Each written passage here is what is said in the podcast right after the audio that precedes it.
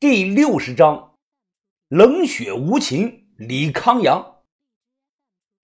你他妈说什么？你再说一遍。我说那几个孩子卖了，一个人两万二，卖给福建拐子了。电话那头，李康阳的声音听起来毫不犹豫。这一瞬间，我手脚冰凉啊！福建的拐子，道上人都知道有多黑。像这种已经进入到青春期、不好管教的半大男孩子啊，大部分是要被分开卖器官的。女孩子更惨，要被卖到黑窑子里，或者是打断双腿卖到偏远的山村给老光棍啊做媳妇儿。李康阳太不是东西了，太冷血无情了。李康阳，你他妈太不是东西了！我真没想到你是这么个人，你个王八蛋！你就缺那么几万块钱吗？小红毛他们拿你当老大当偶像，他们那么信任你，你他妈怎么狠心下得去手？兄弟，你这话说的，你是不是忘了我是干什么的？现实些呀，蚊子它再小也有肉，我开帮会的啊。又他妈不是搞社会福利院的。好了，就这样啊，我这里还有事要办呢，可能过几天再回去。等等，先别挂，告诉我福建拐子的联系方式，要不告诉我他们内地的蛇头的电话也行。你还想找人把小屁孩们都赎回来啊？拉倒吧你！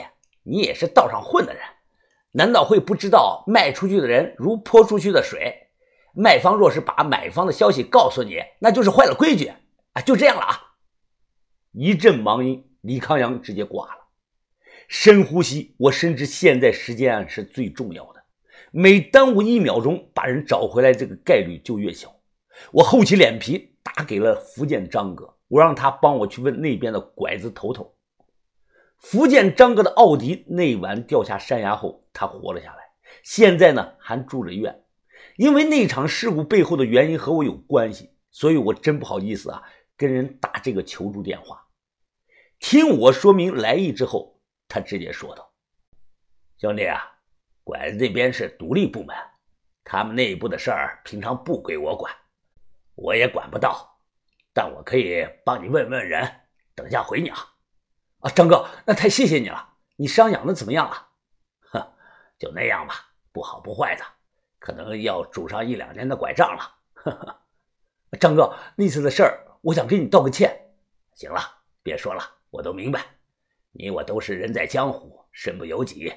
反正我还拿你当这个小兄弟，你有事儿说话就行。我听了心里很感动。这年头出门在外，能多认识几个福建张哥这样的好大哥，就算混成功了。同时，我心里对自己说：如果将来某一天人有事求到了我了，那我也不废话。直接是赴汤蹈火，是在所不辞。也就是五分钟不到，张哥给我打来的电话：“兄弟啊，我问出来是谁了，你记下拐头的电话，姓王，呃，他的电话是幺三七。好，我记下了。我只能帮你问个电话，别的就要靠你自己的本事了。提醒你啊，必须要快，这种十几岁的孩子。”在他们的手里不会留很长时间的，明白我的意思不？这边挂了，我立即按照张哥给的号码拨了过去。奇怪的是，这个号的归属地呢，竟然显示是未知地。喂，你哪位啊？是个男人的声音，听不出年纪的大小。哦，我姓向。两个小时前，你是不是从镇海拉走了几个孩子啊？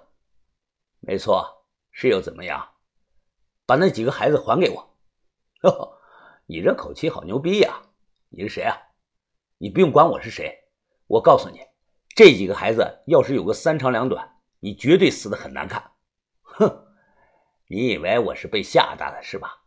你不了解我，信不信我现在就敢把那个红毛小子的肠子全掏出来洗洗当下酒菜啊！我举着手机深呼吸了两口。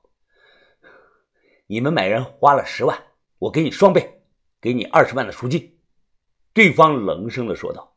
“家有家法，行有行规，买定离手，人钱两清。我这里可没那个规矩。”我冷声的又说：“如果不接受，那你想怎么处理就怎么处理吧。但我提醒你，我既然能找到你的电话，那就能找到你们所有人。电话那头传来了呼噜噜的喝水声，对方沉默了一分钟。姓向是吧？虽然不认识，但我感觉你混的挺牛逼呀。呵，行，给你个面子，带二十万的现金，一个小时之后到环湖北路宾馆换人。我这个人对时间观念看得很重，语气不厚。现在深更半夜，银行早关门了，对方又指定要现金。我拦了辆出租车，上车便打电话，打给了马大超。大半夜的打电话，老大，啥事啊？我刚正做着好梦呢，梦到和苍老师一起打篮球呢。我这里出了问题，要你帮个忙啊！没问题，老大，你有事儿就尽管吩咐。前天我不是给了你二十万的现金吗？我现在着急用，你先拿给我。呃，喂，呃，老老大，你说什么？啊，喂喂。老大听不清楚声音啊，好像信号不好啊。喂，你别跟老子装了，我说我急用钱，你把那二十万先给我，我之后再补给你。喂喂喂喂你妈的喂！人命关天，赶紧的，我在西口大街等你，十分钟之内必须给我送过来。二十分钟后，我接过袋子看了眼前，黑着脸大骂：“我说十分钟，你看看现在几点了？”马大超他打了个哈欠。老大，我穿衣服要时间吧，打车过来要时间吧，我这就够快的了。我不敢耽误，直接上车跟司机说：“师傅，赶紧的去老茶厂那个拆迁小区。”通过后视镜，我看到马大超吊儿郎当的，穿着拖鞋，叼着烟，冲我挥了挥手。急匆匆的赶到这个拆迁小区，我将小红毛一伙被卖的事儿告诉了林泉酒鬼。经过镇海事件后，我变了。我不再自以为是，以为一个人能搞定所有。就算是被骂被打，有的事儿啊，还是越早说越好。我本来想着让于哥也过来，但思源宾馆在城北，过来最少要四十分钟，真没有时间了。你小子说什么？你答应过我照顾好他们的。他双目泛红，拄着拐杖，一把揪住了我的衣服。吵架不是现在，现在你必须和我争分夺秒。如果耽误的时间久了，人就真找不回来了，我着急的说道。他一把推开我，拄着双拐，转身将自己这个葫芦里的白酒全倒光。随后，只见他从这个墙角盖这个大坛子里倒了很多黑色的酒，直接将手中的葫芦装满。我看那和送我的小瓶酒一样。他一拍腰间的这个葫芦，双眼寒光乍现，大声的说：“走，师傅，十五分钟。”能不能把我们送到环湖宾馆啊？十五分钟啊！哎呀，你在开国际玩笑吧？我这是普通的出租车，不是火箭，送不到的。那条路上最起码有七八个红绿灯呢。我低头一把扯下自己戴了几个月的吊坠，忙递给司机，急声的说道：“师傅，能送到这就是你的了。西周时期的三色冰糖玛瑙环，随便都能卖个几万块钱呢。”古董玉啊，这是真货假货呀？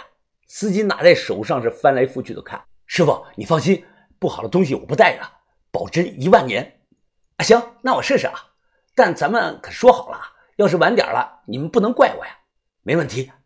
司机打开这个扶手箱，从中拿出了一副白手套，他神色认真，边戴手套边转头对我说：“系好安全带啊。”